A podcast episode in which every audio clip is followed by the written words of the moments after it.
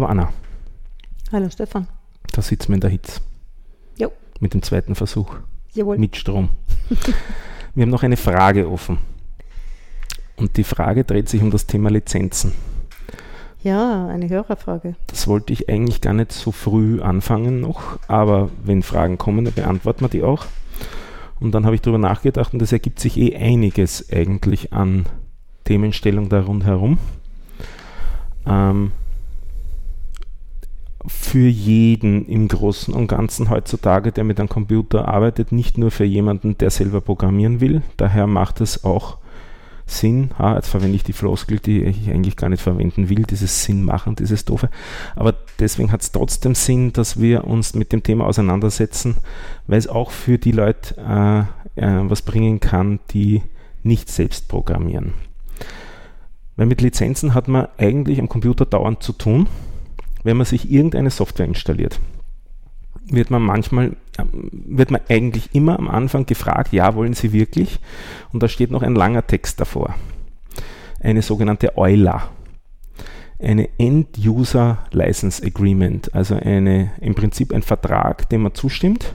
Wenn man da auf Ja klickt, dann stimmt man allen Klauseln dieses Vertrages zu. Und dann installiert der Computer erst die Software. Und dann ist man gerade in einen Vertrag eingegangen. Und kein Mensch liest sich das durch oder kaum wer. Liest du es dir durch? Ich müsste jetzt lügen, wenn ich sagen würde, immer. Also sagen wir mal so, wenn es jetzt irgendwas ist, äh, wo, wo ich weiß, es ist in etwa vorhersehbar, dann überfliege ich es. Ähm, wenn es was ist, womit ich noch nie zu tun hatte, dann lese ich es tatsächlich. Ich glaube, ich bin aber, ich lese aber auch Medikamentbeipackzettel. Die lese ich auch. Ich stelle die Frage anders. Äh, hast du jemals nachher auf Nein oder auf Abbrechen geklickt, wo du das gelesen hattest? Oder hast du immer deine Seele verkauft? Äh, ich habe gelegentlich schon auf Abbrechen oder auf Nein geklickt. Ah, ich gut. weiß es aber tatsächlich jetzt nicht mehr konkret wo, aber ja, doch. Es gibt immer wieder in diesen Verträgen Klauseln drin, denen man eigentlich mit gutem Gewissen gar nicht zustimmen kann, wie zum Beispiel so Sachen, dass man alle Daten, die man da jetzt gerade erzeugt, ähm, quasi verschenkt an die Firma, von der man die Software hat, und die Firma darf dann mit, der Soft mit den Daten im Großen und Ganzen machen, was sie will. Bekanntes Beispiel dafür, Google. Wenn man in Google was sucht, gehört die Suchanfrage und das Ergebnis dazu Google. Das heißt, die dürfen dieses äh, Ergebnis, das sie da haben, verwenden und auch kommerziell verwenden dann in weiterer Folge. Dem hat man zugestimmt. Wenn man nicht, dem nicht zustimmt. Aber wenn man dem nicht zustimmt, kann man nicht suchen. Hm. Ja, ja, ja, gerade Google finde ich jetzt ganz, finde jetzt gerade sehr schwieriges Beispiel, weil Google ist Es werden heute nur schwierige da kommt man halt so Beispiele. schlecht drumrum. Ne? Ja, ja. Es werden heute nur schwierige Beispiele. Wirst, wirst sehen, wirst sehen. Ich habe über einiges nachgedacht. Das ist alles eigentlich immer, immer sehr unangenehm. Weil man sehr viele Sachen da halt so, man, man kriegt was dafür, nicht? man kriegt dann das Suchergebnis, aber man muss dafür was hergeben. Also im Großen und Ganzen ist es halt immer so, wenn man für Software nicht zahlt mit Euros, dann zahlt man halt mit Daten im Großen und Ganzen. Ähm, ich ich gebe es zu, ich glaube, ich habe noch nie auf Abbrechen geklickt. Ähm, bei diesen Installationsvorgängen. Also ich habe immer diesen Eulers zugestimmt. Bin jetzt gerade am überlegen, doch, ich glaube, ich habe, was war denn das kürzlich? Irgendwas mit einem Dateiformat-Konverter irgendwie, wo, wo die dann irgendwie sämtliche, die Dateien irgendwie für sich beanspruchen wollten. Wo ich dann gedacht habe, nee, es doch sind nicht, ja. meine Dateien. Ja. Wobei schon interessant, wie kommen Sie dann überhaupt an die Daten ran? Aber jetzt ist äh, auch so ein Beispiel gerade im Umlaufen, äh, was recht hip ist, eine App namens Prism. Da kann man ein Bild hochladen oder eigentlich kann man sagen, man kann ein Bild ihm sagen, dass es der, der Applikation sagen, dass es sie umwandeln soll. Ein, also ein Foto wird da quasi zu einem Gemälde in einem gewissen Stil dann. Aber das passiert nicht auf dem eigenen Handy, sondern das wandert zuerst auf einen Server nach Russland. Dort wird es gerechnet und dann kriegt man das Ergebnis zurück. Na klar sind dann die Daten schon mal dort. Ja, diese Dateikonverter, die sind zum Teil auch so. Die Ja. sind auch so, dass man die auf den, deren Server schickt. Was jetzt auch dazu kommt noch, wenn man sich da so Software installiert, im Großen und Ganzen gehört einem die dann nicht. Also man ist nicht Besitzer der Software, sondern man ist nur Lizenznehmer. Das heißt, mit dieser, mit dieser Eule, die man da abgeklickt hat oder abgenickt hat, hat man dann das Recht, unter den Klauseln, die in dem Vertrag stehen, die Software zu verwenden. Ähm, und da können dann eben alle möglichen Klauseln drinnen sein, äh, unter welchen Bedingungen man dieses Recht dann verliert. Also es kann sowas drinnen sein wie, wenn man es auf dem Rechner äh, deinstalliert, dann darf man es nachher nicht mehr verwenden. Habe ich auch schon gesehen, so Sachen. Also dass man es nicht dann auf einem anderen Rechner einfach installieren darf, was man eigentlich gefühlt für unlogisch ansieht, weil ich habe es ja gekauft. Dann, ich habe es wohl gekauft für einen Computer oder habe ich es gekauft für mich, je nachdem, was mein Bild davon ist. Und in Wirklichkeit habe ich aber nur die Lizenz, es unter den gewissen Bedingungen zu verwenden.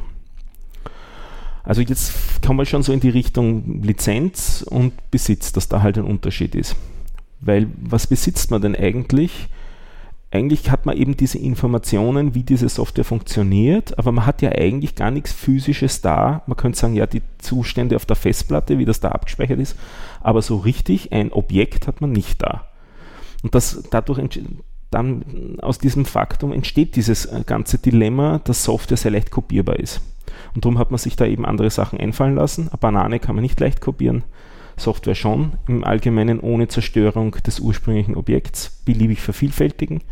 Und diesen beliebigen Vervielfältigen will der Softwarehersteller oder der Vertrieb, je nachdem, das muss ja nicht die gleiche äh, Entität sein, Einhalt gebieten, wenn man will halt vielleicht Geld verdienen oder man will halt gewisse Sachen sicherstellen.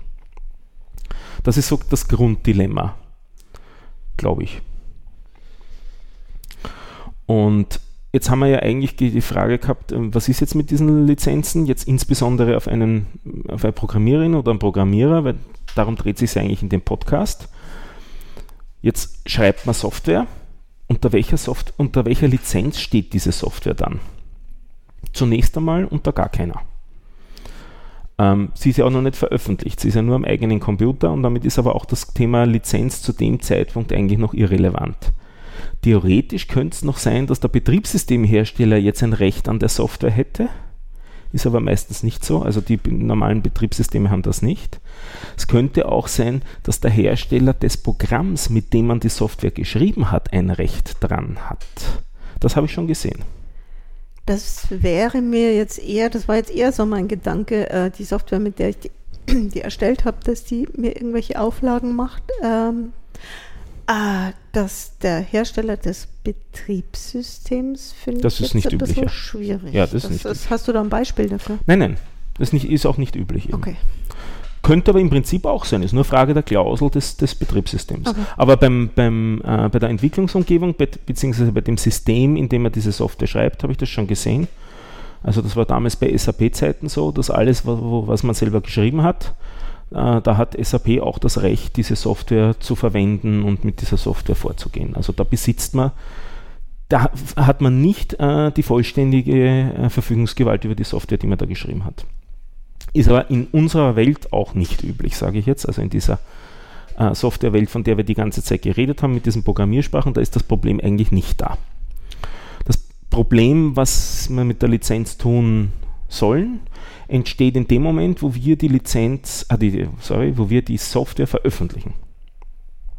Also sagen wir, wir haben einen GitHub-Account und wir wollen das jetzt anderen Leuten auch zur Verfügung stellen. Also machen wir ein Git-Repo und in dieses Git-Repo laden wir diese Software, die wir da gerade geschrieben haben, hoch. Kann man das vielleicht grundsätzlich nochmal klären? Also solange ich irgendwas habe, was ich selbst gemacht habe, für mich gemacht habe, habe ich es ja nur für mich. Also selbst wenn dann jemand sagen würde, jetzt äh, da gehört mir aber ein Teil davon, dann weiß er das ja nichts. Also ich habe jetzt gerade also, das ist ich, nicht notwendigerweise so. Äh, SAP weiß davon. SAP weiß davon. Zum Beispiel. Also wenn das System online verbunden ist, indem du das geschrieben hast, also. kann das ja nach Hause telefoniert haben ja. und dann kann der Hersteller sehr wohl davon wissen, dass du das geschrieben hast. Nicht? Wenn der Computer mit dem Internet verbunden war und, und so weiter. Also das ist durchaus denkbar. Was immer mehr noch ähm, der Fall ist, wir haben auch einmal geredet über so Entwicklungsumgebungen wie Nitros, der, der zweite äh, fällt mir gerade nicht ein, also Konkurrenzprodukt dazu fällt mir gerade der Name nicht ein. Da schreibt man zwar die, Computer, die, die, die Software auf der eigenen Tastatur, die Dateien entstehen aber auf einem Server, den man gerade zu dem Zeitpunkt verwendet. Also da entsteht auf der eigenen Festplatte gar nichts Relevantes. Und dann ist es schon wieder eine ganz andere Situation. Da ist es quasi instantan mhm. veröffentlicht, zwar nicht an die, an die Allgemeinheit öffentlich, aber zumindest mal übergeben an die Firma, deren Service man da gerade verwendet beim Schreiben. Weil das so ein Online-Editor ist. Hm. Da kennt man ja gar nichts. Ich gebe da ein noch näherliegendes Beispiel. Du schreibst immer die Shownotes, die hast du geschrieben im Webinterface vom, äh, äh, vom GitHub. Wenn du dort mhm. auf Speichern klickst, in dem Moment wandern die Daten rauf und in dem Moment ist auch eigentlich nichts mehr Relevantes auf deiner Festplatte davon. Vielleicht noch ein Browser-Cache. Wenn du den Browser zumachst, ist das vielleicht dann auch weg. Nicht? Nein, leider nicht. Ja, ja. Das Problem hatte ich schon ja. mal. Also das ist dann die nächste Frage. Was passiert in dem Moment, wo äh, man es hochlädt? Ähm, der erste Schritt ist einmal die Frage, wo hat man es denn hingeladen? Also auf einen Server ist klar jetzt, aber wohin? In welches Land hat man es geladen? Weil oh je, nach ja. meinem Verständnis ist jetzt der Standort des Service dafür ausschlaggebend, welche Rechtsprechung gerade gilt. Ja, ja, ja, ja. Und da okay. gibt es fundamentale Unterschiede zwischen der, ich sage jetzt salopp, europäischen Rechtsprechung und der amerikanischen. In der europäischen Rechtsprechung spricht man von einem Urheberrecht und dieses Urheberrecht kann man in gewissem Sinne auch gar nicht abtreten. Also man ist der Urheber und man bleibt der Urheber. Man kann Verwertungsrechte abtreten. Also was mit dieser Software dann passieren darf, das kann man äh, jemandem verschenken, verkaufen mhm. oder sonst wie jemandem anderen zuteilen. Aber der Urheber bleibt man immer. Also der Name bleibt. Ja, was auch logisch ist, weil Urheber heißt ja, ja. du bist der, der es gemacht hat und ja. das ist ja unveränderlich. Während in, Im amerikanischen Recht dreht es sich eher um was anderes, da dreht es sich um Copyright. Das ist ja schon eigentlich so dieses Verwertungsrecht. Mhm. Und das kann man komplett abtreten, wenn man den will. Das kann man, aber die Europäer, also in Europa gibt es ja auch diese Nutzungsrechte, kann man die nicht auch komplett Nutzungsrechte, abtreten? Nutzungsrechte kann man, kann man komplett abtreten, schon. Urheberrechte kann man nicht abtreten. Also äh, du hast immer das Recht, später zu behaupten, ich habe das programmiert. Mhm. Es kann sein, dass du einen NDE abgeschlossen hast, ein Non-Disclosure Agreement, wenn du das verkauft hast, deine Nutzungsrechte, dass du nicht darüber reden darfst. Mhm. Aber nichtsdestotrotz der Urheber bleibst. Während im, im, amerikanischen Recht das Copyright kannst komplett abtreten und die können dann im Prinzip auch was komplett anderes unter die Software schreiben, wer da äh, wer das geschrieben hat und wem das gehört und was das ist und so. Und du bist vollkommen raus und kannst nichts mehr beweisen, was du da eigentlich gemacht hast oder beigetragen hast. Also das, das kannst du abgetreten und verkauft haben, sodass du nicht mal mehr drüber reden kannst. Es ist nicht, also in der Praxis nicht wirklich ein fundamentaler Unterschied, weil es geht hauptsächlich um die Nutzungsrechte. Aber es ist schon einmal spannend, sich zu überlegen, je nachdem, wohin man was hochlädt, gilt eine andere Rechtsprechung. Mhm. Da habe ich gleich nochmal eine Frage, weil ich bin, ich habe ja verschiedene Webspaces bei verschiedenen Anbietern und ich habe einen Hosting-Anbieter, der fragt mich mitunter gelegentlich, äh, die haben Server in Deutschland und in Frankreich und die fragen mich immer mal wieder, ob ich jetzt da, ob es mir was ausmacht, wenn die meine Daten in Frankreich lagern mhm. oder ob ich sie lieber nur in Deutschland hätte. Mhm. Weißt du, wie groß die Unterschiede in den europäischen Ländern ist? Also nicht, nicht, ich bin kein Rechtsanwalt, klaro. Ähm, soweit äh, mir bekannt sind die Unterschiede nicht dramatisch zwischen europäischen Ländern. Da hat schon die EU-Gesetzgebung auch ein bisschen dafür gesorgt. Äh, es gibt schon äh, Differenzen, wenn es dann um so Ver Ver Verwertungsrecht in der Musik geht und so, oder eher, soweit ich weiß, ist für Software da nichts Relevantes, Unterschiedliches. Okay. Ähm, Insbesondere ist es gleichwertig, was dieses, was in der letzten Zeit ein bisschen herumgegangen ist durch die Medien, das Stichwort Safe Harbor Abkommen. Da sind alle Länder in der EU gleichwertig und so gesehen ist es dann wieder irrelevant. Äh, da geht es aber nur darum, wenn man die Software äh, für einen Kunden schreibt und dieser Kunde ist ein EU-Kunde, der sich auf dieses Safe Harbor Abkommen bezieht, dann darfst du weiterhin deine Software in Frankreich oder in Deutschland ablegen darfst das aber nicht in den USA, weil das soweit kein Safe Harbor Land ist. Und da gibt es dann wieder Firmen, die von sich behaupten, dass sie trotzdem diese Safe Harbor Abkommen, also, also alle äh, Richtlinien, die da drinnen stehen, erfüllen. Äh, und da drehen sich dann die, die, ähm, die, äh, Gerichtsfälle darum, ähm, ob das denn zulässig ist oder nicht zulässig ist. Also äh, rund um den, den Fall von Max Schrems und Facebook und was sich da alles weiter tut an Verfahren. Das, da, da wird sich in den nächsten Jahren auch noch einiges abspielen. Das ist noch nicht alles ausjudiziert, was da dann rauskommt. Also äh, kurz gesagt, darf eine Microsoft behaupten, egal wo die Daten liegen, egal ob sie im irischen Rechenzentrum liegen oder im Rechenzentrum in den USA, wir erfüllen Safe Harbor, weil wir sind äh, an alle Richtlinien uns äh, freiwillig bindend oder darf sie das nicht sagen, sondern müssen die Daten wirklich in Irland liegen.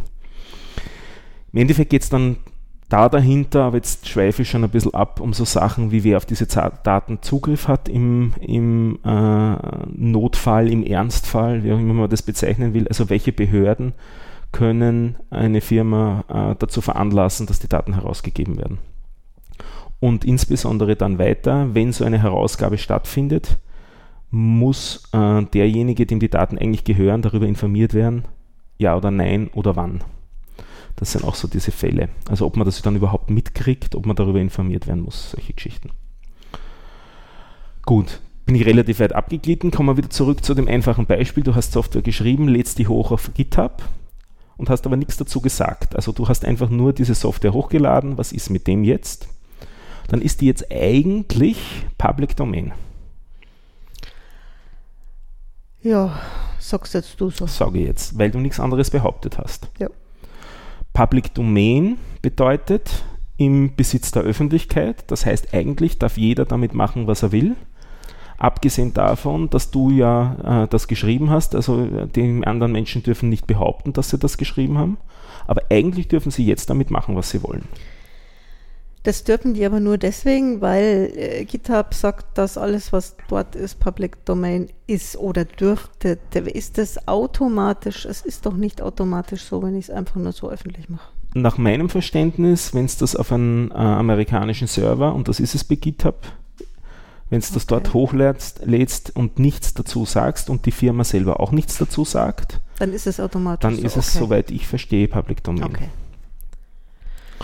Ähm, wie kann man das einfach unterbinden? Indem man da eine Lizenz dazu stellt. Indem man sagt, nein, ist nicht Public Domain, ganz explizit nicht, sondern ist jetzt die Lizenz, die ich behaupte, dass es ist. Und da gibt es ein Riesenspektrum davon. Ähm, wir haben ja schon mit dem Horst in der letzten Episode auch so ein bisschen geredet über freie Software und Open Source. Da will ich auch heute ein bisschen im Detail darauf eingehen und ein paar Lizenzen vorstellen, zwischen denen man sich entscheiden kann. Äh, aber insgesamt, äh, Kurzzusammenfassung, äh, wer sich das alles nicht merkt, was ich da jetzt sagen werde, es gibt eine ganz gute Webseite, die heißt chooseyourlicense.com, die hilft einem quasi mit seinem Agenten, der einem ein paar Fragen stellt und schlägt einem dann sinnvolle Lizenzen dazu vor. Also äh, da gibt es Hilfe im Internet auch in die Richtung. Und es gibt Unmengen an Dokumentation dazu, zu diesen einzelnen Lizenzen.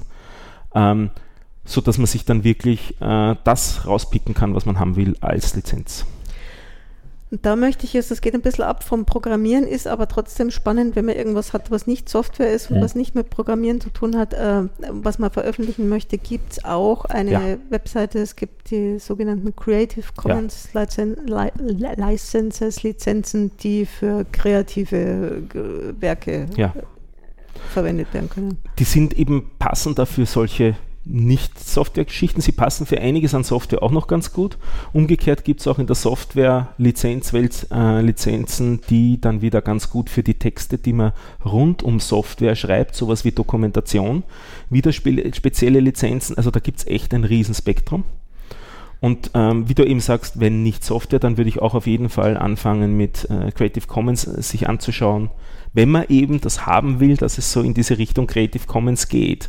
Weil da das Ziel ähm, nach meinem Verständnis von Creative Commons ist, ja, dass man nicht nur den Konsum äh, ermöglichen will von den Werken, die da erstellt sind, sondern dass man auch teilweise einen eingeschränkten, aber doch einen, eine Wiederverwendung und teilweise auch eine Modifikation unter gewissen Randbedingungen äh, ermöglichen will. Eben das ist dieses Creative Commons, also Commons, das ist die Gemeinfreiheit, wäre da das deutsche Wort dazu, dass man das ermöglichen will in gewissen Grenzen. Oder auch ohne Grenzen. Also gibt es auch, ich habe jetzt äh, neuerdings genau. auch was veröffentlicht mit CC0, also ja. mit, mit diesem Mach damit, was du willst, du brauchst noch nicht mal meinen Namen genau. nennen. Ja. Also so typische Einschränkungen sind Namennennung, weitere typische Einschränkung wäre keine kommerzielle Verwendung, noch eine typische Einschränkung wäre nicht verändern dürfen. Du darfst das also wieder publizieren, aber du darfst den Inhalt selber nicht verändern und nicht verfälschen, könnte man sagen. Bei einem Kunstwerk könnte man sagen, verfälschen. Nicht? Okay. Da ja. habe ich jetzt gerade von unserem Hörer von unserem Hörer, danke Thomas, äh, von unserem Hörer noch eine Frage, weil der fragt nämlich nicht nur, wie ist es denn mit GitHub, sondern wie ist es denn mit SourceForge? Da weiß ich nichts speziell dazu, müsste man schauen auf SourceForge direkt. Es ist aber auf jeden Fall so, dass man, wenn man ein Lizenzfile dazu stellt, dann gewinnt dieses Lizenzfile. Also wenn das in unmittelbarer Nähe dabei ist, dann gewinnt das. Es gibt dann den Radikalansatz, dass man in jede Datei, die diese Software da hat, oben reinschreibt, ich stehe unter der Lizenz sowieso und dann auch noch mit Link dorthin, wo das eigentliche File steht. Aber im Allgemeinen macht das eigentlich niemand, sondern man hat im Wurzelverzeichnis, also an der obersten Ebene von der Software, eine Datei, die üblicherweise License heißt und dort schreibt man die Lizenz rein. Ähm, es kann sein, dass man aber das ist jetzt, äh, das bezieht sich auf SourceForge, aber bezieht sich durchaus auch auf einige andere von diesen Hosting-Providern dass nicht jede Lizenz erlaubt ist. Also da muss man sich dann anschauen, welchen Plan man hat, also welchen, welche Art von Kundenaccount man da gerade verwendet, ob das erlaubt ist, diese Lizenz, ob die kompatibel ist zu dem Vertrag, den man gerade abgeschlossen hat vorher, als man sich diesen Account geklickt hat. Also was wir jetzt nämlich gar nicht erwähnt haben, ist, dass SourceForge auch so ein quasi so ein Hosting, so ein Anbieter genau. ist. Ja. SourceForge, Bitbucket wären ähnliches. GitHub eben ist jetzt mittlerweile wohl der größte. Äh, es gibt noch einige mehr. Ich habe es vergessen, so wie ich meinen Kaffee in der Kaffeemaschine vergessen habe, fällt mir gerade ein. da müssen wir eine Kaffeepause machen. Nein, müssen wir nicht. Der ist eh schon kalt. Hm. Ähm, SourceForge hat für mich mittlerweile eigentlich keine Vorteile mehr gegenüber GitHub. Ähm, ich sehe da, ich sehe das F kurz oder lang eigentlich eher versterbend. Daher würde ich tendenziell dort gar nichts mehr hosten lassen. Insbesondere, weil auch das äh, User Interface von GitHub wesentlich angenehmer ist, meiner Meinung nach. Und ähm, da weiß ich auch nicht genau, ob es bei SourceForge geht, ob man Git überhaupt das Versionierungssystem äh, dazu verwenden kann. Wahrscheinlich aber schon. Das würde ich generell äh, vorschlagen, dass man auf die Art und Weise sicherstellt, dass egal wo man seine Daten hostet, man auf jeden Fall sämtliche Version, sämtliche Dateien, sämtliche Codezeilen, sämtliche Texte in sämtlichen Versionen selber hat. Und das lässt sich mit Git, mit dem Versionierungssystem Git sehr gut erreichen. Ganz egal, ob man Software schreibt oder ob man Buch schreibt. Also das ist ähm, absolut äh, für alle möglichen Arten von Dateien verwendbar. Es ist besonders gut verwendbar für Textdateien also Markdown, TXT, LaTeX, sonstiges. Es ist schon ein bisschen schwieriger für so Sachen wie Word-Files oder PowerPoint-Files, weil man dort die Deltas nicht mehr schön darstellen kann. Also bei einem reinen Textfile, ähm, wenn man da eine neue Version erstellt, dann kann man sich in Diff-Viewern, also in Unterschiedsanzeigeprogrammen, sehr hübsch anzeigen lassen, was ist dazugekommen, was ist weggekommen. Das geht bei äh, proprietären, komplexen Formaten wie Word nicht, weil da versteckt sich die, der Inhalt zunächst einmal in sowas wie einem ZIP-Archiv und in dem Archiv gibt es dann im Prinzip auch noch Datenbanken drinnen, über die sich die Texte verteilen. Also das äh, zu, äh, es ist zwar alles in letzter Konsequenz im Klartext da drinnen bei diesen DocX-Files, aber die Diffs kann man sich nicht mehr als Mensch brauchbar anschauen. Also das ist de facto eigentlich nicht mehr lesbar da hängt man dann an der Versionierung vom, im, innerhalb vom Word, dass man dort reinschaut. Also da hilft einem das Git nicht so sehr. Aber man kann auf jeden Fall sich die alte Version wieder auschecken und von der weiterarbeiten im Worst Case. Gut, jetzt bin ich ein bisschen abgedriftet. Wir waren bei GitHub und SourceForge und Lizenz. Und, und Lizenz. Also ich sage jetzt eben ein Lizenzfile hochladen und damit steht die Software unter der Lizenz. Und wer sich die Software down lädt, akzeptiert implizit diese Lizenz, spätestens wenn er das Programm startet.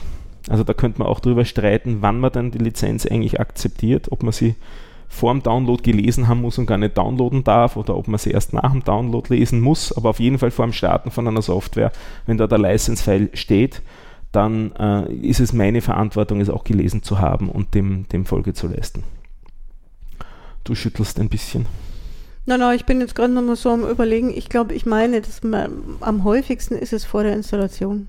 Wenn es eine Installation gibt. Wenn es eine Installation gibt. Aber ja. was ist, wenn das einfach jetzt ist, äh, ein, ein, paar Files, die du da, ein paar Skripts, die du geschrieben hast, ohne Installer hm. und daneben steht ein License-File. In dem Moment, wo du das erste Mal auf eine von den Dateien klickst, solltest du vorher das License-File hm. gelesen haben. Was auch noch sinnvoll ist, als zweites dazu eine README-Datei die ersetzt quasi den Installer insofern, als er dir eine Anleitung gibt, wie es denn weitergeht. Also was muss man am Anfang machen, wo gibt es Dokumentation, die man lesen kann und die sollte auch auf die Lizenz verweisen. Also so eine README-Datei gibt es eigentlich auch fast immer. Gibt es fast immer, muss ich gestehen, schaue ich eher nicht so oft rein. Ja, aber das meistens hilft. braucht, äh, funktioniert irgendwas von selber und dann. Dann ist gut, ja, ja. Ich nicht. Dann ist gut. Aber also würde ich raten, spätestens wenn was nicht funktioniert, dort reinschauen, weil da gibt es dann Hints mhm. auf weiteres. Kompatibilität, was vorher installiert sein müsste, solche Geschichten mhm. können da drinnen stehen. So, Jetzt wollte ich ein bisschen mehr eingehen auf so Sachen, was, was gibt es denn da so für Lizenzen? Und ähm, ich schwinge gleich in diesen Bereich da mit, mit äh, freier Software und Open Source. Da hat sich meine Meinung dazu, wie man das zu erklären hat, in letzter Zeit eigentlich auch ziemlich geändert. Ähm, ich bin ja auch schon ein bisschen ein älterer, ich bin so Sachen gewohnt wie Freeware und so. Ich weiß nicht, ob du dich an sowas noch erinnern kannst. Und Shareware, das gab es damals auch. Public Domain gab es eben auch. Public Domain konnte man runterladen was machen, was man will. Freeware musste man nichts zahlen, das war eine Bedingung oder, oder, ein, oder das Wesentliche dran für uns damals. Juhu, wir müssen nichts zahlen. Shareware war so eine Sache, vielleicht 30 Tage darf man es verwenden und dann sollte man doch was zahlen oder damit der Werbescreen weggeht, dann muss man was zahlen. Das waren so die Lizenzen, mit denen man früher lang, zu tun hat. Her, lang, lang ist her. Mhm. Ähm, mittlerweile äh, ist zum Glück sehr viel Software eben in, diesen, in, diesen, in dieser Kategorie Freeware und Open Source, Freeware sage ich, ähm, Open Source und ähm, Free Software. So. Und ähm, früher war das für mich drastisch unterschiedlich, indem ich gesagt habe, Open Source bedeutet nur, dass der Quelltext frei verfügbar ist. Die Definition von Open Source, die man jetzt aber zum Beispiel bei der Open Source Initiative findet, ist wesentlich weitreichender. Also die verlangt eben auch, dass man den Code ändern darf und so. Also da ist es eine ziemliche Überschneidung zwischen den Begriffen von Freeware und Open äh, äh, äh, Free Software und Open Source. Und da sind auch im Prinzip dann zwei Organisationen, die quasi um man könnte sagen, die Vorherrschaft poolen, wie denn diese Terminologie festzulegen ist, mit der Free Software Foundation auf der einen Seite und der Open Source Initiative auf der anderen Seite. Und dann spielen noch ein paar andere Organisationen auch mit, die auch noch ihre eigenen Lizenzen da reinkriegen wollen. Und ähm, so ist das eigentlich doch ein ziemliches Chaos, dieses ganze, die ganze Geschichte da rundherum. Ähm, auf was ich genauer eingehen will, ist diese Definition von Free Software, weil ähm, an der hängt sich im Prinzip sehr viel auf. Und äh, das Wesentliche daran, also es gibt sehr viele Lizenzen, die Free Software äh, darstellen oder implementieren, aber sie haben alle einen minimalen gemeinsamen Nenner. Und das sind die sogenannten vier Freiheiten, die mit Freiheit Nummer, Nummer 0 anfangen. Juhu, sind wir wieder bei so einer Nuller-Geschichte. Und zwar, dass es für jeden beliebigen Zweck erlaubt ist, diese Software zu verwenden. Das mag vielleicht jetzt ähm, trivial sein, aber ich habe auch Lizenzen gelesen. Kann mich noch erinnern, es war Microsoft-Lizenz da, damals, vor, vor äh, zig Jahren, stand explizit drinnen, nicht zur Verwendung in Atomkraftwerken. Es gibt solche Sachen weil man eben das Risiko ausschließen wollte, dass aufgrund dieser Verwendung dieser Software irgendein Unglück passiert. Ich meine, mir würden viele andere Szenarien auch einfallen, die viel häufiger sind als Atomkraftwerke, aber es war nur diese eine Sache explizit ausgenommen. Aber Freiheit Nummer Null sagt für jeden beliebigen Zweck verwendbar. Ähm, das ist dann auch ganz interessant. Ähm, das hat manchmal auch Auswüchse in ein bisschen andere Richtung. Jetzt weniger, um sich da abzusichern, sondern manche Menschen wollen, dass die Software nur für gute Zwecke verwendet wird und schreiben dann ähnliche Klauseln hinein. Man könnte jetzt einmal anfangen zu, diskussi zu, zu, diskutieren, was ist ein guter Zweck. Mhm, das hat jetzt mein Blick, achso, den hat man ja? jetzt nicht aufgenommen, aber das, das, wollte ich mit meinem Blick sagen. Manche belassen es dabei und, und, und äh, lassen das so, so ähm, offen stehen. Manche schreiben so Sachen nicht für, äh, nicht im Kriegsfall und nicht im Krisenfall und nicht in unsicheren Drittländern und was Gott was alles. Also gibt es verschiedenste Varianten, was das, was das ähm, bewirken kann. Nächste Freiheit ist Freiheit Nummer eins. Man hat das Recht, die Software zu untersuchen und anzupassen. Ähm, untersuchen bedeutet implizit, dass man sie auch lesen können muss, weil sonst geht es schwer. Also eigentlich heißt das, dass, dass der Quelltext da sein muss, weil sonst heißt es, äh, dass man ihn sich selber quasi erzeugen muss, weil sonst wird es mühsam. Nicht? Also man könnte sagen, ja, da hast du das Binary, wenn du das untersuchen willst, dann tust du selber disassemblieren oder so. Also musst selber den, den Rückwärtsschritt vom Kompilieren machen. Aber das ist eigentlich grob nicht der Punkt und grob nicht sinnvoll da jetzt an der Stelle. Das heißt, eigentlich bedeutet Untersuchbarkeit, dass man den Quelltext auch dabei haben muss, sonst ist es nicht besonders sinnvoll. Und anpassen ist auch recht interessant, das heißt, man muss es auch ändern können. Und das heißt fast implizit, dass man auch Werkzeuge nennen muss, mit denen man das ändern kann, weil sonst kann man es nicht ändern. Hm. Hm, da hm. würde ich dir ja jetzt nicht so uneingeschränkt ja? zustimmen, weil, wie soll ich sagen, wenn ich jemandem einen Führerschein gebe, dann muss er mir nicht automatisch das Auto, ach, Autovergleiche hinken immer. Ich habe nichts gegen Autovergleiche. ja, ähm, nein, ich, ich hatte jetzt jemand anders im Sinn. Aber mir geht es jetzt hier um was anderes. Freie Software versucht, vom Gedanken her zu ermöglichen und nicht zu behindern. Ah. Wenn man jetzt eine Lizenz äh, also seiner Software umhängt, die vom Gedanken her was ermöglichen soll und dann aber behindert, indem man die Umsetzung dieser Freiheiten boykottiert, dann ist das kontraproduktiv. Ja, aber dann kann ja ich genauso gut sagen, der, derjenige, der die Software geschrieben hat, der behindert mich, indem er mir keinen Programmierkurs irgendwie zahlt. Weil äh, ohne den kann ich jetzt mit, mit Software XY kann ich die nicht äh, modifizieren. Oder nicht? Das finde ich zu weitreichend. Äh, ich finde aber, es gehört dazu, zu nennen, äh, womit es implementiert, wie es implementiert ist, grob. Okay. Also auch ähm, äh, meistens ohnehin leicht erkennbar, indem man sich den Quellcode anschaut, dann hat man, muss man halt die Sprache erkennen ähm, und dann muss man halt die Sprache lernen sozusagen. Äh, also da würde ich sagen, äh, die, die Bildung des Users würde ich da nicht als äh, als, als äh, also quasi, also da, die, die, die Eckdaten müssen vorhanden sein und was ich daraus mache, das ist dann genau, ist mir dein, überlassen. Ist, ist okay. dir überlassen. Aber du darfst es eben anpassen in jede Richtung, die du willst. Freiheit Nummer zwei, also die dritte ist Freiheit Nummer zwei, du darfst es verbreiten. Also du darfst es okay. Wieder anderen Leuten weitergeben oder hochladen und auf die Art und Weise jemandem anderen, anderen zum Download anbieten. Ich habe jetzt gesagt, du darfst es verbreiten. Ich habe nicht gesagt, du musst es verbreiten. Ich habe gesagt, du darfst es verbreiten. Und Freiheit Nummer drei, du darfst es verbessern. Das ist jetzt wieder verändern. Das wäre eigentlich nichts Neues. Und du darfst auch die Veränderungen veröffentlichen. Also ein bisschen steckt die Nummer 3 in Nummer 1 und 2 drinnen, aber es wird hier eben explizit darauf hingewiesen, dass Modifikation und Weiterverbreitung dann erlaubt ist. Wobei verbessern ja relativ ist, ne? Wobei verbessern relativ ist, aber man hat es halt so funktioniert. Okay. Ähm, es heißt aber auf jeden Fall, dass es wirklich eine, eine, eine Änderung ist, die vom ursprünglichen, von der ursprünglichen Intention auch abweichen kann. Wenn ich sage, ich mache es mhm. besser, als es vorher war, ist es auf jeden Fall anders, als es vorher war. Nicht? Und das sind diese, diese Freiheiten, die da drinnen stecken, die das erlauben. Und dann nehme ich gleich ein Beispiel her. Ein sehr bekanntes Beispiel für eine freie Softwarelizenz ist die GPL, die GNU Public License, momentan in Version 3. Und äh, die ist insofern umstritten, als man nicht nur dort diese Sachen damit darf, sondern dass man auch Verpflichtungen damit eingeht.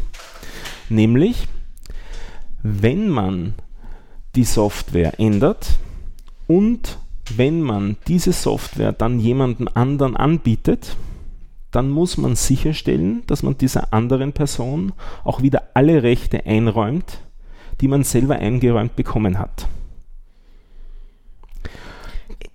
Ist das nicht immer so bei Lizenzen? Nein, absolut nicht. Okay. Also ähm, zum Beispiel Twitter ist ursprünglich in Ruby on Rails geschrieben gewesen. Könnte man sagen, ist also eine Erweiterung von Ruby on Rails. Ich interpretiere jetzt frei. Du als Twitter-User hattest aber keine Möglichkeit, den Source Code von Twitter runterzuladen und dir dein eigenes Twitter zu installieren. Das ermöglicht die GPL 3 jetzt auch in dieser Form noch nicht so krass, weil diese Geschichte mit dem, wenn man was in einer Software schreibt oder in einer Sprache schreibt, bedeutet das nicht, dass man die geändert hat. Aber es wäre so, hätte Twitter Ruby on Rails verändert, dann hätten sie dir auch Ruby on Rails in der neuen Version zum Download anbieten müssen, wenn sie es dir als User anbieten, dass du ihre Software verwendest. Und das ist doch eine ganz interessante Einschränkung. Und das macht es für viele Firmen äh, ein No-Go, die GPL zu verwenden. Ruby on Rails selber ist ein schlechtes Beispiel gewesen. Ich habe nur jetzt was, was Praktisches genommen, weil äh, Ruby on Rails steht nicht unter der GPL, sondern unter einer wesentlich freieren Lizenz. Das heißt, äh, Twitter war niemals in der Verlegenheit, das tun zu müssen. Aber wenn es GPL-Software gewesen wäre, dann wäre es in der Verlegenheit gewesen. Diese GPL-Lizenz, die kommt mir ständig irgendwo unter. Und Hauptsächlich über Linux. Äh, ja, vielleicht deswegen, weil ich so viel mit Linux ja. und Linux-Usern zu und, tun habe. Und sehr viel eben aus dieser äh, Linux- und Free Software-Ecke ist sehr viel GPL lizenziert, wenn man dafür sorgen will, dass eben die Software selbst frei bleibt, auch nach Modifikation. Damit, wie ich, wie ich vorher gesagt habe, man schränkt den, äh, den Benutzer zuerst ein oder den, den Programmierer ein in dem, was er mit der Software machen darf. Er muss die gleichen Rechte dann weitergeben, wenn er es einem anderen User zur Verfügung stellt. Das heißt also, eine Firma, die tendenziell was drauf aufbauen will, muss Änderungen weitergeben. Da gibt es berühmte Beispiele dafür, wo man versucht hat, das zu unterlassen. Das waren so Sachen wie WLAN-Router, auf denen Linux gelaufen ist in einer modifizierten Fassung mit vielleicht auch noch irgendeinem modifizierten Shell drauf, nicht der normalen Bash, sondern was anderem, und die dann den Quellcode dessen nicht verbreitet haben. Dann hat die Free Software Foundation immer wieder das eingeklagt und auch immer recht bekommen, weil es halt wirklich klar in der Lizenz drinnen steht. Netgear war so ein Beispiel. Die haben sich da am Anfang super quergelegt, dann haben sie das eingesehen, okay, wir haben davon profitiert, wir, wir, die Lizenz schaut so aus, also müssen wir es publizieren. Und das hat dann geendet in diesen blauen WLAN-Routern, die es zu millionenfach Stückzahl gibt und die jetzt mittlerweile, wo es schon fast einen Schwarzhandel darum gibt, also ein, nicht Schwarzhandel, aber einen, einen Handel im Nachhinein darum gibt, wo teilweise Preise gezahlt werden, die höher sind als die Ursprungspreise, weil das eben vollständig dokumentiert ist und man genau weiß, was man dem Ding, mit dem Ding tun kann, weil man neue Sachen darauf installieren kann. Das waren so die ich glaube W54L oder so ähnlich hießen diese Router, steht bei mir auch noch in einem Kasten, weil man weiß nie, ob man den nicht noch brauchen kann. Nicht? Also da, da, können dann so Schätze daraus entstehen, aus einer Sache, wo ursprünglich die Firma das verboten hat, aber dann gezwungen worden ist, das zu veröffentlichen und auf die Art und Weise wurde das Produkt quasi frei auch das drunter steht, also die Hardware damit auch quasi.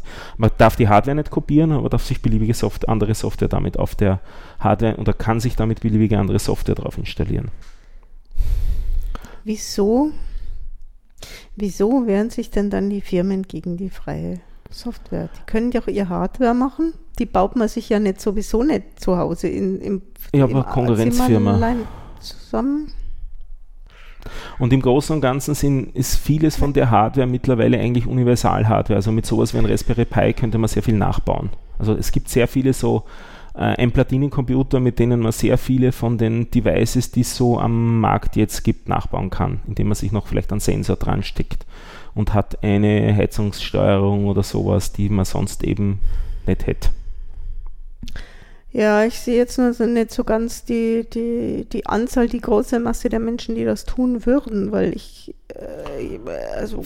Äh, ja, aber äh, Firmen geht es darum, sie wollen 100% vom Gewinn und nicht 85%. Ja, doch, die meisten Leute gehen doch trotzdem ins Geschäft und kaufen sich ihren Computer. Ja, ja, aber also. es könnte auch eine, eine, andere, eine andere Firma auf die Idee kommen, das gleiche Geschäftsmodell hm, aufzuziehen. Wenn es aber doch für alle gilt, dann können die sich doch nichts gegenseitig wegnehmen. Oder habe ich jetzt da irgendwo doch, einen Denkfehler? Doch, die Kunden.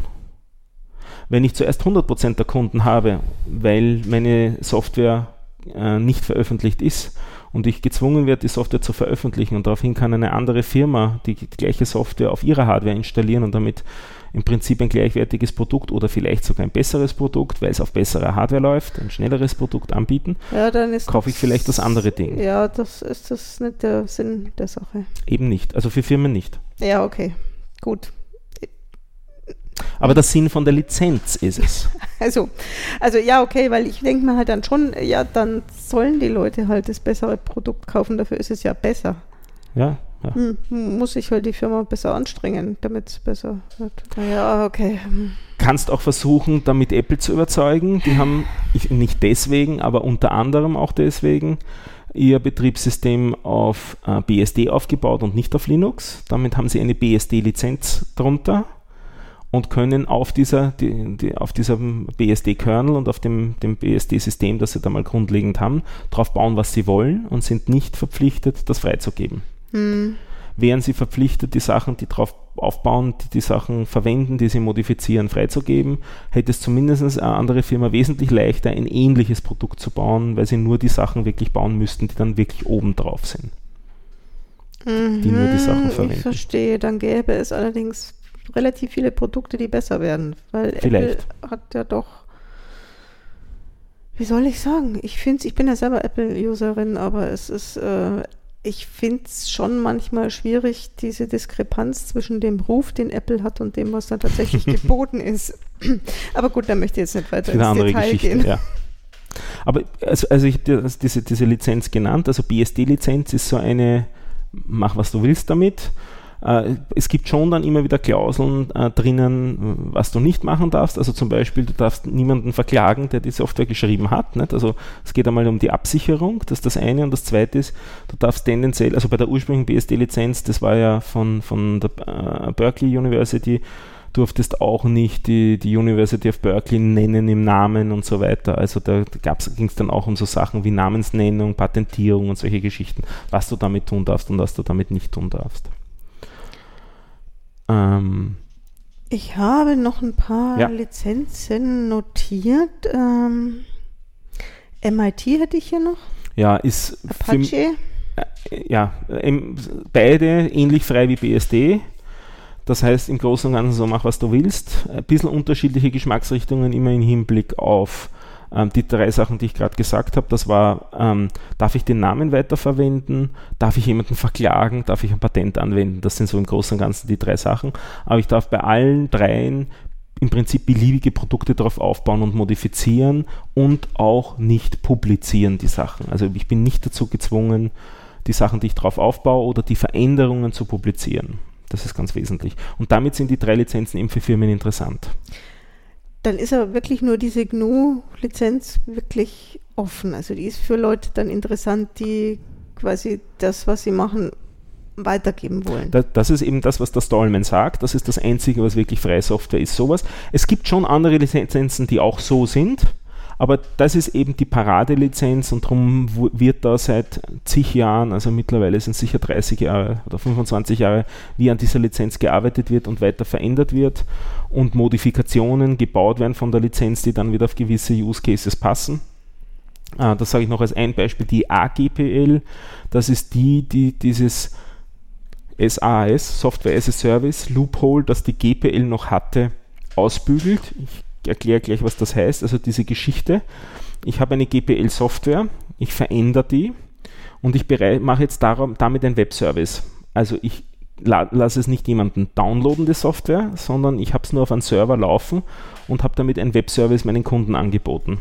Dann äh, gab es die Streiterei, ist das jetzt eine Verbreitung der Software oder nicht? Und die Firmen haben gesagt, das ist keine Verbreitung und darum gibt es eben explizit diese Lizenz AGPL, die das explizit noch als Klausel beinhaltet. Also auch wenn man die Software als Software as a Service, also als so ein Webservice anbietet, muss man trotzdem die Modifikationen der Software selbst publizieren. Das ist AGPL. Das wäre dann sozusagen noch eine Stufe härter als die GPL was ja lustig ist, nicht? wir werden immer härter da und du sagst aber gerade vorher, das sind die wirklich freien Sachen und das ist so genau diese spannende Diskrepanz in den Worten.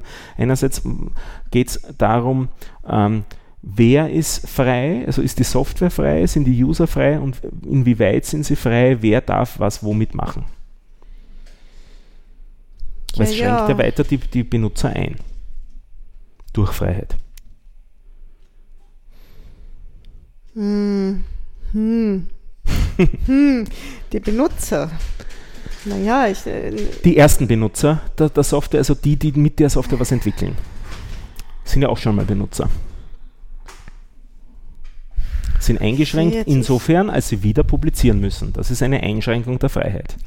Ich bin, ich bin glaube jetzt äh, irgendwie völlig die, die falsche Zielgruppe für jetzt irgendwelche kontroversen Gespräche, weil, weil ich habe jetzt, ähm, also was ich zum Beispiel eben unter dieser Creative Commons Null Lizenz veröffentliche, sind unter anderem Fotos, wo, wo andere Leute schreien würden, um Gottes Willen, Ja, wieso genau. gibst du deine Fotos her? Genau. Und das kann ja jemand für Werbung und da kann er ja Milliarden verdienen, wo ich mir denke, ja, genau, aber ob ich die jetzt äh, für 20 Euro ein Foto verkaufe oder ob ich es verschenke, da sehe ich es doch lieber auf einem Werbeplakat und verdiene mir diese 20 Euro nicht, weil das ist ja Das- Geld, was es einfach nicht wert ist. Also siehst du, so liberal sehe ich das schon einmal a priori nicht.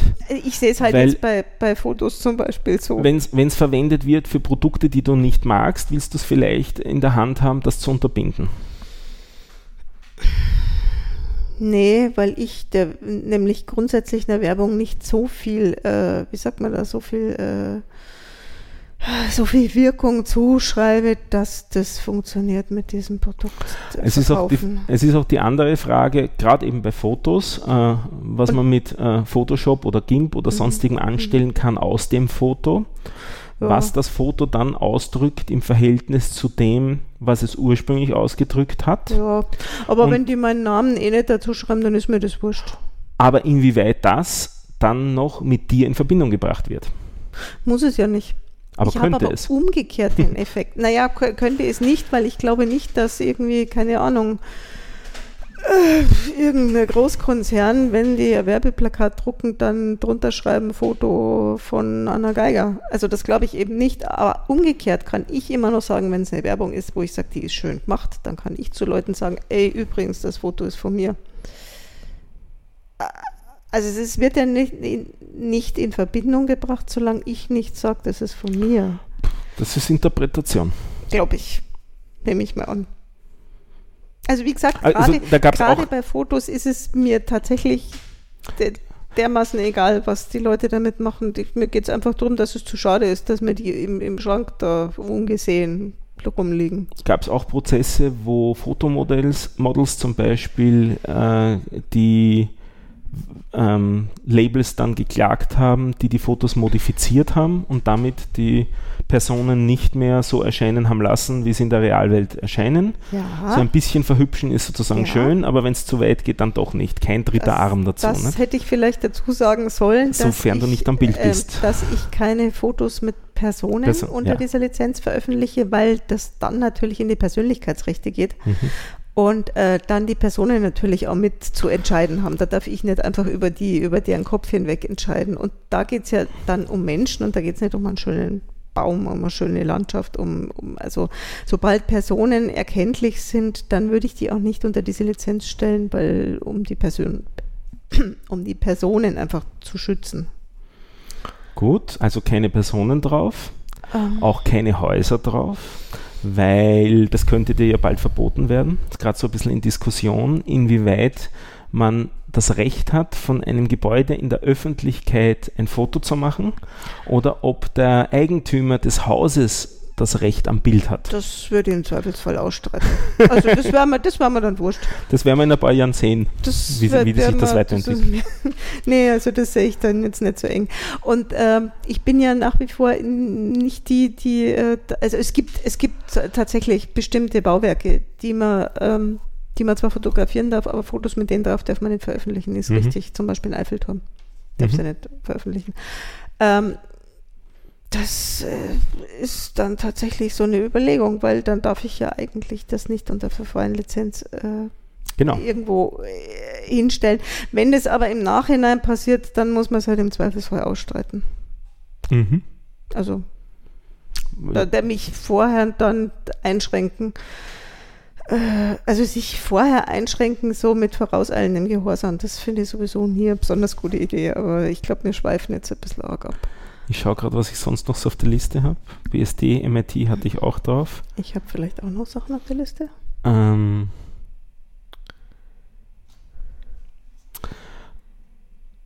Mozilla License ist auch relativ ähnlich. Da gab es eine, eine, ein lustiges Beispiel, was diese Trademark-Geschichten äh, angeht.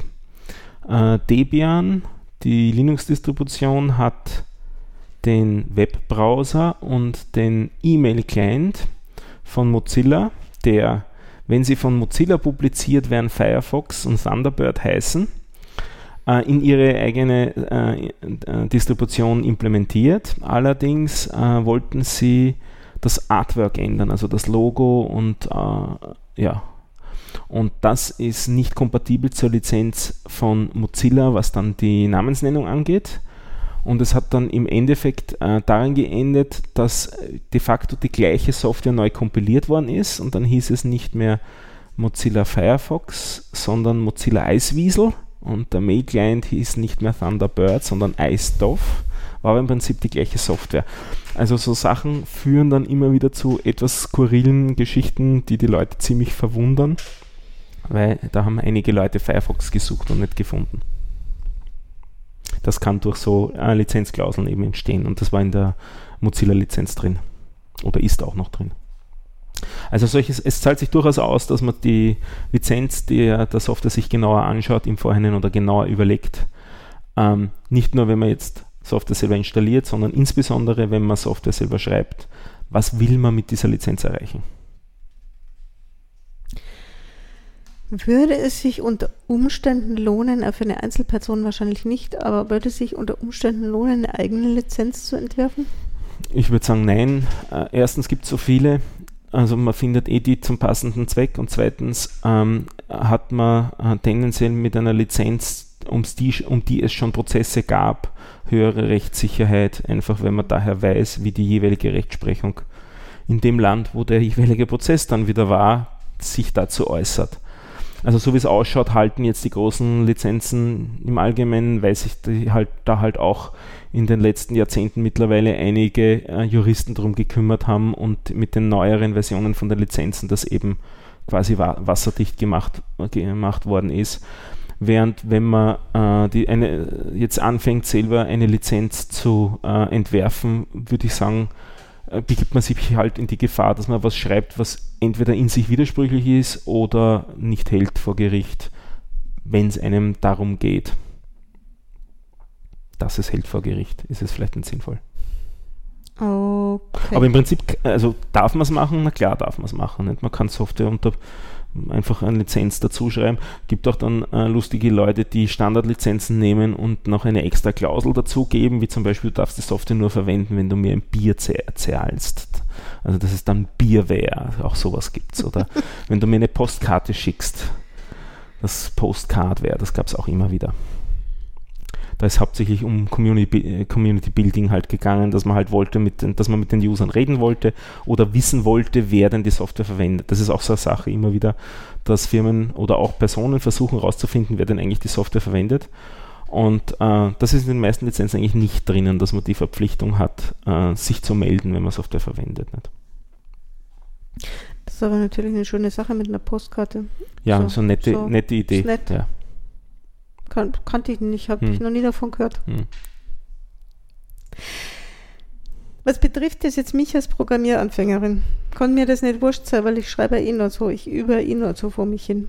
Na, ich denke mal, du willst auf jeden Fall nicht verklagt werden. Das heißt, zumindest mhm. so die Minimalklausel, mach mit der Software, was du willst, aber verklag mich nicht. Ich schließe jegliche Haftung für die Software aus.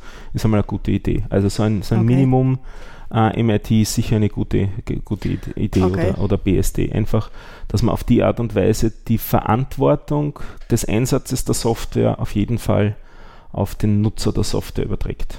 Zuerst einmal auf den Entwickler mhm. und dann in mhm. weiterer Folge, der überträgt es dann auf den Nutzer. Mhm. Ja, das äh, ist dann spannend ist bei den selbstfahrenden. Autos. Ja, da kommen wir dann in diese philosophischen Überlegungen, wer, wer, dann schuld ist. Mhm.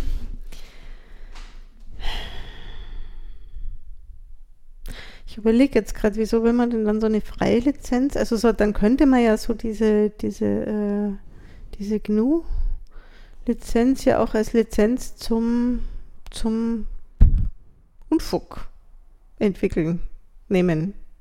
Weil die, Indem man sie modifiziert, meinst du? Oder? Na, nee, weil wenn man irgendwas unter, unter diese Lizenz stellt, dann ist man ja quasi auch nicht mehr verantwortlich Absolut. dafür. Das ja, dann kann man ja jeden Mist damit machen. ist auch so. Hm. Ähm, Eine, eine Lizenz hat nichts mit Qualitätssicherung zu tun, nicht im geringsten. Ist auch in der letzten Stunde nicht vorgekommen. mm, Sondern es okay. geht nur um rechtliche Absicherung, wer wann was darf oder muss. Aber es Ja, geht dann bin nicht ich- im geringsten um Qualität. Da bin ich ja im Zweifelsfall nie schuld. Dann kann ich ja selbst fahren das Auto irgendwie die Software unter der, unter der GNU Ja, es, Lizenz veröffentlichen und dann kann ich überhaupt nichts dafür. es gibt halt schon auch noch Produkthaftungsgesetze. Okay. Also wenn du Produkte verkaufst, sieht das anders aus. Okay. Generell, wenn du kommerziell Dinge verkaufst, hast eigentlich in so gut wie jedem Land eine andere Rechtsprechung, als wenn du nur was äh, hochlädst und zum Download eben auf die Art und Weise anbietest. Mhm. Insbesondere, wenn du keinen keine kommerziellen Interessen dahinter stehen. Also äh, End-User zu End-User schaut die Gesetzgebung oder Verkauf von Privat an Privat schaut die Gesetzgebung eigentlich überall, überall anders aus im Vergleich zu Verkauf von Firma an ähm, End-User und wieder anders äh, Verkauf von Firma an Firma. Also das sind eigentlich immer unterschiedliche Rechtsprechungen. Die gelten auch für Software. Also da gibt es auch unterschiedliche äh, Gesetze dann dazu. Also so Sachen wie äh, Software, die von Firma an Firma verkauft wird, soweit ich weiß, äh, ähm, kann man in Österreich äh, Fahrlässigkeiten nicht ausschließen. Also man haftet trotzdem als Softwarehersteller, wenn man grob fahrlässig gehandelt hat. Jetzt ist dann die Frage, was heißt grob fahrlässig? Nicht? Also das ist dann so Beweiswürdigungsgeschichten, die dann vor Gericht ausgefochten werden.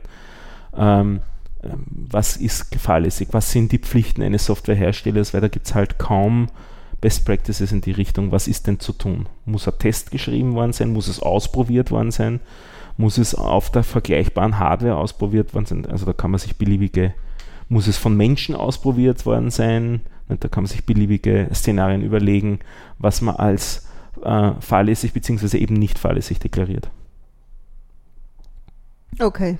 Also so ohne weiteres kann man dann quasi trotzdem keinen Unfug. Also ich überlege so ein bisschen, weil, ähm, wie soll ich sagen, man kann ja, Ich- also wenn jemand dann irgendwie Leuten schaden wollen würde, dann könnte er ja unter so einer freien Lizenz irgendwie Ich- irgendwelche, irgendwelche Schrottsoftware Leuten unterschieben.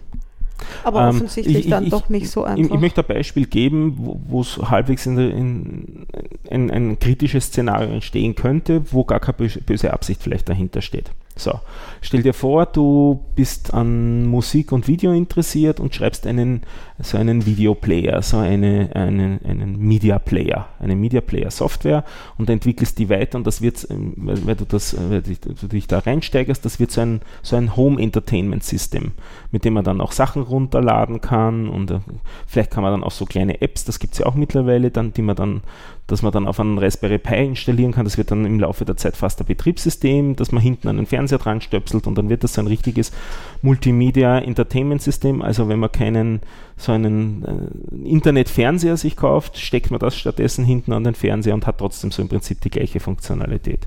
Alles unter Open Source gibt es auch, OpenELEC und so weiter. So, jetzt ähm, aber im, im Großen und Ganzen ist das jetzt nicht High Security. Also das ist halt ein Rechner, den könnte wer übernehmen, mit dem könnte er Unfug anstellen, aber im Allgemeinen wird es wahrscheinlich hinter ein DSL-Modem sein. Das heißt, wahrscheinlich wird er von außen nicht so leicht erreichbar sein und daher ist es tendenziell relativ sicher. So. Jetzt könnte ein Autohersteller auf die Idee kommen, das wäre doch in der Mittelkonsole von einem Auto auch eine gute Idee, baut das dort ein. Zusätzlich wäre es gut, wenn das irgendwie noch gekoppelt wäre an, die, an, die, an das Bussystem vom, vom Auto selber, weil in dem Moment, wo das Auto startet, soll das vielleicht abgedreht werden, aber nur leise gedreht werden, damit nicht viel, so viel Leistung auf die Batterie geht. Das heißt, er koppelt das Bussystem vom Auto auch mit, dem, mit diesem Entertainment-System. Auf der anderen Seite koppeln wir aber das Entertainment-System mit dem Internet, weil das soll sich vielleicht neue Podcasts runterladen können. Mhm. Nicht? Ja, spannend, was Und jetzt kommen wir könnte. langsam, aber Mhm. jetzt haben wir uns nicht besonders um die Sicherheit gekümmert von dem Ding und jetzt kommen wir langsam aber sicher zu einer Sch- Schwachstelle, die bis in das, Mhm. in das Steuerungssystem vom, vom Auto reingeht. Und ähm, ich weiß nicht genau, ob so dieser äh, Fall war, aber im Großen und Ganzen ist es um diese äh, Richtung gegangen, also wo über WLAN demonstriert werden konnte, dass ein ein äh, Auto von General Motors, irgendein so ein Jeep-Konstrukt, konnte ähm, per WLAN gest gestoppt werden. Also der ist mitten auf der Autobahn gefahren und äh, wurde Vollbremsung ausgelöst per WLAN. Das wurde nachgewiesen, dass diese Sicherheitslücke gibt. Es wurde dann so ungefähr so beschrieben, wie ich jetzt gemacht habe. Also man hat vielleicht einmal nicht einmal, niemand an der ganzen Kette hat eine böse Absicht gehabt. Es war nur nie irgendwo wirklich die Qualitätssicherung äh, adäquat für die eigentliche Problemstellung. Und auf die Art und Weise kann durch Komponenten von ein neues System entstehen, das dann nicht adäquat ist. Nicht? Und dann ist, dann ist wirklich das Spannende und die Frage, wer hat dann die Haftung bei sowas? Im Allgemeinen wird es bei, so bei einer, so einer Sache auf den, auf den Autohersteller herauslaufen wobei man ja auch, äh, zwei dann bald verklagt, wobei man da auch relativ äh, bald äh, feststellt, dass die äh, kommerziell or, ähm, orientierte Unternehmen sind. Das heißt, die werden dann Rückrufaktionen starten, wenn die Kosten durch die Rückrufaktion geringer sind als die Kosten durch die Klagen, die da jetzt gerade anstehen. Nicht? Also da geht es nicht darum, jetzt Leib und, und, und, und Leben für jeden äh, unmittelbar zu retten, sondern geht es hauptsächlich darum, die Kosten zu minimieren bei so einer Sache. Nicht? Und das, das ist halt das, im Großen und Ganzen das ganze Dilemma bei kommerzieller Softwareentwicklung, dass es halt um Minimierung von Kosten geht und nicht um Maximierung von Qualität. Dann sind es tatsächlich zwei so, wie soll ich sagen, so getrennte Welten, diese freie Software und die kommerzielle. Das sind zwei, zwei Parallelwelten, muss ich mir das so vorstellen, Nein, oder gibt es da Überschneidungen? und immer weniger. Also, also immer, es gibt immer mehr Produkte, die freie Software verwenden und weil es eben gut funktioniert. Es gibt immer mehr, was auf Linux aufbaut. Also so viele von diesen kleinen Steuerungssystemen sind Linux oder ein ähnliches System. Also das gibt's, Linux gibt es auch noch für Embedded Devices in kleineren Varianten. Nein, nicht Linux, sondern andere Betriebssysteme gibt es, die ebenso freie Software sind.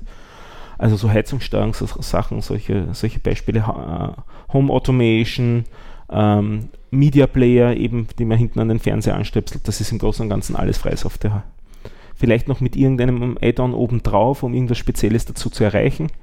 Aber es wird immer mehr äh, der Freisoftware verwendet, absolut. Weil es halt auch sehr gut nach unten skaliert. Also jetzt äh, Windows oder Mac OS X läuft nicht auf Embedded Hardware, dafür sind die Dinge einfach zu groß. Äh, aber diese abgespeckten Linux laufen schon einmal auf sehr kleiner Hardware und dann die entsprechenden Betriebssysteme darunter laufen wirklich auch auf 8-Bit-Computern und so. Also äh, ich, ich bin, stimme da nicht überein, dass das eine getrennte Welt ist, ganz und gar nicht. Ne? Das ist eine total ja, vernetzte Welt. Das, also ver verwobene Welt ich konnte es mir eben gerade nicht so vorstellen, aber ja klar, die, die Beispiele, die du jetzt sagst, diese, diese kleinen Sachen oder die, die Geschichten, wo, wo Steuerung von einer Waschmaschine, Geschirrspüler, all diese Geschichten, das sind alles Mikroprozessoren, auf denen mhm. oft mhm. einmal gar kein Betriebssystem drauf läuft, sondern die Software direkt, aber dann doch auch langsam es interessanter wird, dass er ein bisschen mehr können. Der berühmte Kühlschrank, der außen das Tablet drauf halt, hat, mit dem er dann bestellen kann. Nicht? Das ist jetzt noch nicht serienreife, also serienreif schon, weil verkauft wird er, aber es ist noch nicht Mainstream, nicht? also kaum einer hat noch das zu Hause.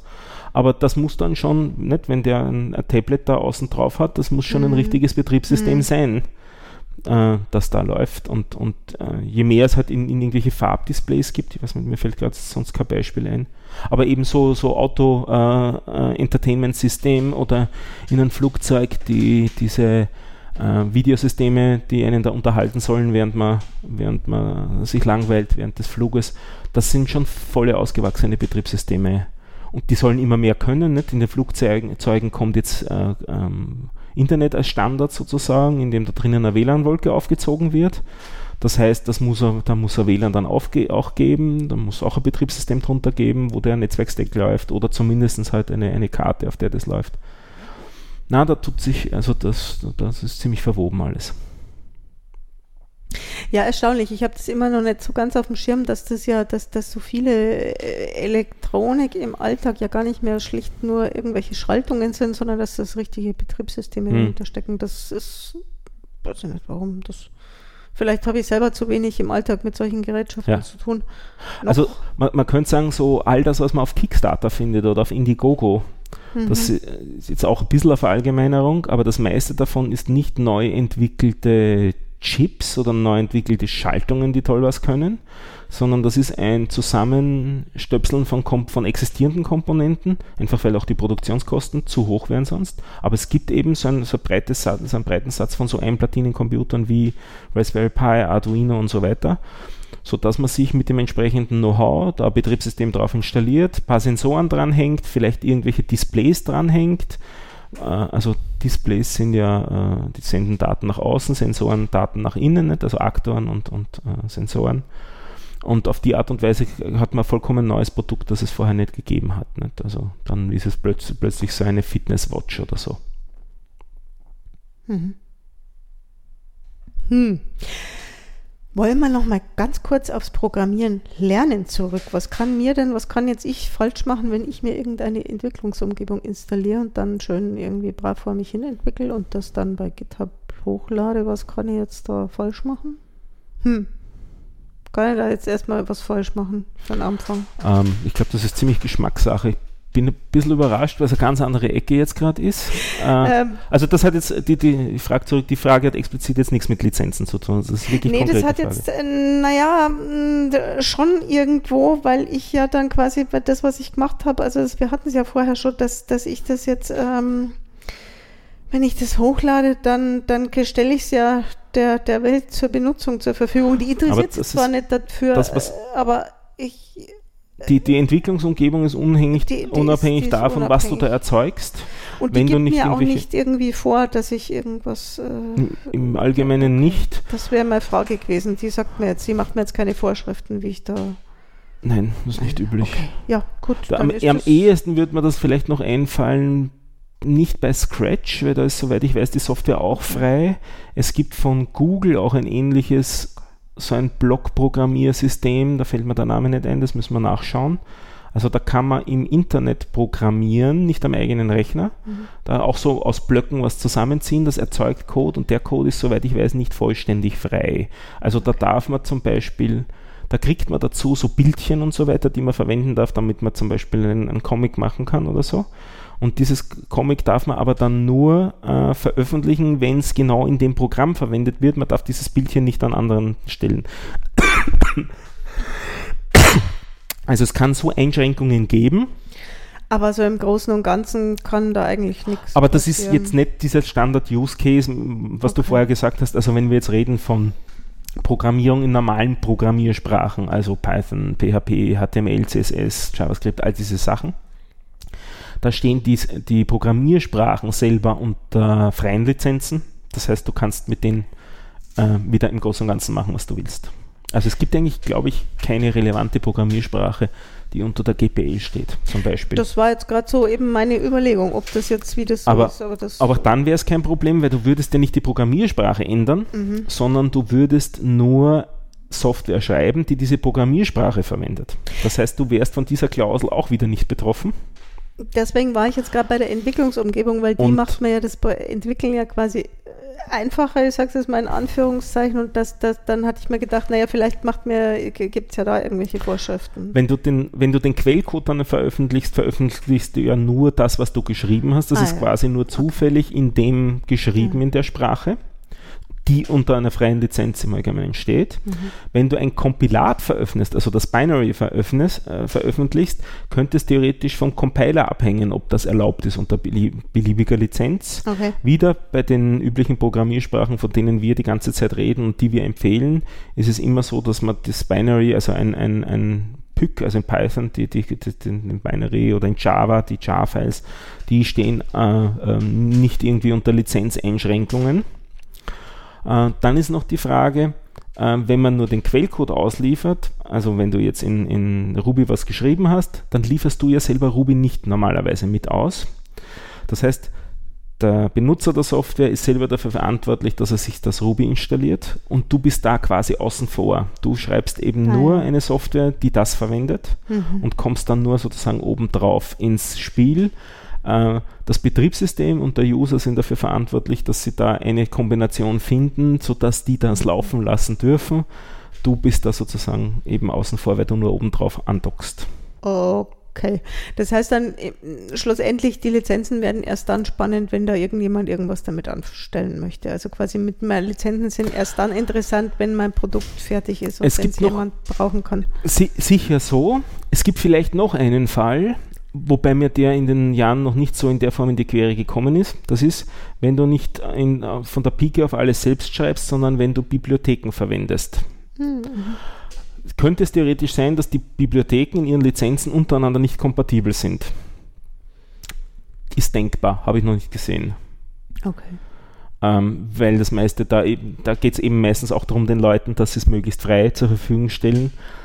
Ähm, aber es könnte eben so sein, wenn es, ähm, aber, das entspricht jetzt nicht dem, was du bisher geäußert hast, aber wenn, wenn du eine Firma wärst, die äh, darauf äh, achten würde, dass sie eben dein, die, die, eigene Intellectual Property sichern will und die Bibliothek, äh, die vorher äh, notwendig ist, die du aber ändern musst, damit sie genau das tut, was du was du dann mit deiner eigentlichen Software bezweckst, dann kann dich die Lizenz von der Bibliothek, weil sie GPL ist, dazu zwingen, dass du sie mitveröffentlichst in der neuen Fassung. Nicht? Also das, das könnte es zwingen. Aber das ist jetzt nicht so der Standard-Use-Case. da mache ich mir dann mal Gedanken, wenn es soweit sein genau, sollte. Ja, okay, ja. gut. da. Jetzt meine Stimme, die streikt schon die ganze Zeit, die mag jetzt gar nicht mehr. Ich glaube, ich überlasse jetzt. Machen wir Schluss. Wort. Wir sind okay. weit über der Stunde. Wir machen Schluss oh, für heute. Na dann. Wenn es Fragen gibt, bitte einfach unten an die Shownotes. Da gibt es ja unten drunter diesen, dieses äh, Frageforum. Wer nicht äh, öffentlich dort Fragen stellen will, kann uns auch antwittern. Und wer auch das nicht will, ich glaube, wir haben auch eine E-Mail-Adresse veröffentlicht. Wenn nicht, kann ich das noch tun. Wir haben auf der rechten Seite die E-Mail-Adresse. Ich bin jetzt gerade mal überlegen. Nee, ich wollte nämlich auch schon sagen, dass, ich, dass wir eine E-Mail-Adresse haben, aber vielleicht haben wir aber keine. Ich glaube, ich habe keine hingeschrieben. Mhm. Aber wie ich werde auf der rechten Seite von der Webseite eine hinschreiben und dann die kann man dann einfach auch mailen. Und ansonsten über Twitter, Auer auf. Genau. Oder an uns direkt. Das ja. bist du mit Vermischtes AG. Und ich mit Informatom. Okay. Jawohl. Tschüss dann. Bis zum nächsten Mal.